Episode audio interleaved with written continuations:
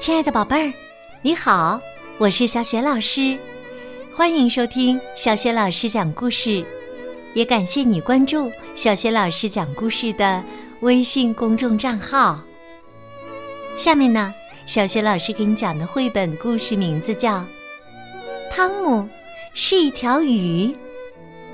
这个绘本故事书选自新蕾出版社出版的《美丽故事绘本》，文字是龚房方，绘图旗舰工作室。好了，下面小雪老师就为宝贝儿讲这个故事啦。汤姆是一条鱼。汤姆是一条鱼。一条生活在海里的蓝色的鱼，有着几乎和海水一样的颜色。很多时候啊，别的鱼都不会发现它。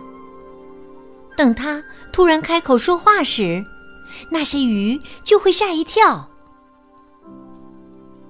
汤姆去过很多地方，见过很多世面。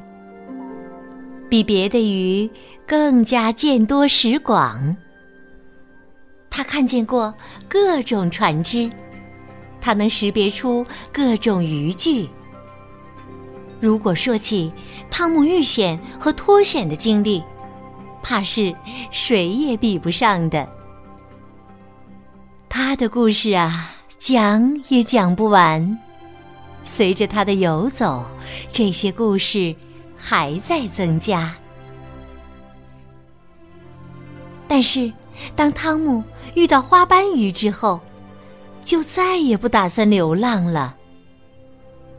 他不再对人家说自己将要游遍所有的海洋，不再晒太阳、唱歌、闲逛，每天只是守着花斑鱼。汤姆在珊瑚礁旁边盖了房子，把最舒适的地方让给花斑鱼住。其他的鱼呀，对此都议论纷纷的。我看呐，汤姆是傻透了，怎么喜欢那么丑的鱼呀？不是丑啊，那是病。那家伙是得了皮肤病，身上才有花斑的。一条胡须鱼说：“你们都不懂，这种鱼啊很难得的。汤姆可真聪明啊，要发大财了，等着瞧吧。”汤姆和花斑鱼可不知道这些鱼的想法。他们在大海里幸福的生活着。不久，汤姆。又开始出远门了。他过了很长时间才回来。这一次啊，他没有请大家来听他讲旅行的故事，只背回一些海草。鱼们又开始议论上了。胡须鱼说：“那是治疗皮肤病的草。”在很远的深海里，才有这种蓝色的草药的。汤姆把捣碎的蓝色草药涂到花斑鱼身上时，汤姆和花斑鱼都满怀着希望，但是他们没有成功。汤姆又去找了一些不同的草药。汤姆一次又一次的试验，一次又一次的试验，但是，一次又一次，一次又一次，他们的希望都像吐出的泡泡，很快就在水里破灭了。鱼儿们又开始了新一轮的议论。看来汤姆不是想发大财呀。花斑不会传染吧？胡须鱼说：“为了安全起见，应该把花斑鱼赶走。许多鱼不再相信胡须鱼的话，他们看出汤姆不是在想发大财。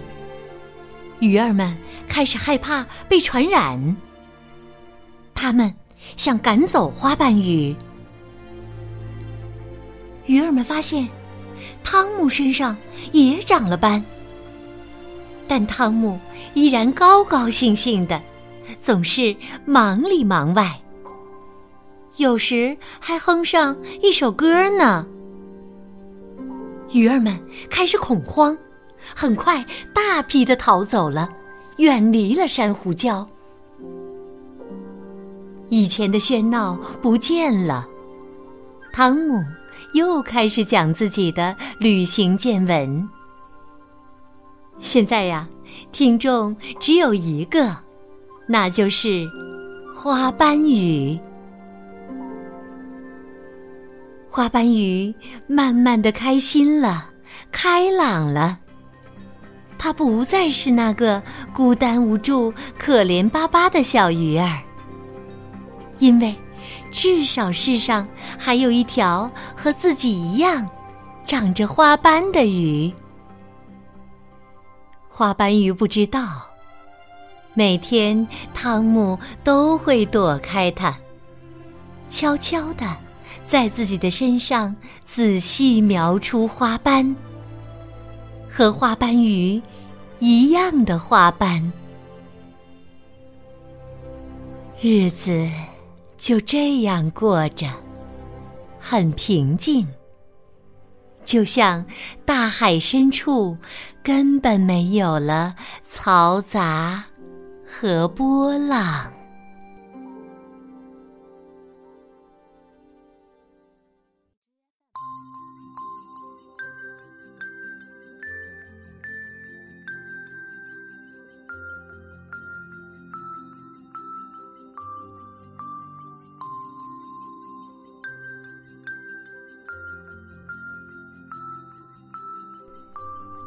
亲爱的宝贝儿，刚刚啊，你听到的是小雪老师为你讲的绘本故事《汤姆是一条鱼》。宝贝儿，故事当中的汤姆悄悄的在自己的身上描出了和花斑鱼一样的花斑。你知道他为什么要这样做吗？如果你想好了，欢迎你在爸爸妈妈的帮助之下。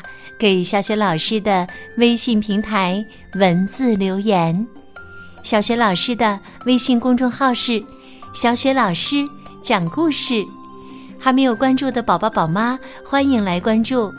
宝贝儿不但可以通过微信公众平台回答问题和小雪老师直接互动，而且呢也会更加方便的听到之前小雪老师讲过的一千多个绘本故事呢。如果喜欢，别忘了转发、留言，或者在微信平台页面的底部点赞。小雪老师的个人微信号也在微信平台页面当中，可以添加我为微信好朋友，更方便的参加小雪老师组织的有关童书绘本的推荐阅读活动。好啦，我们微信上见。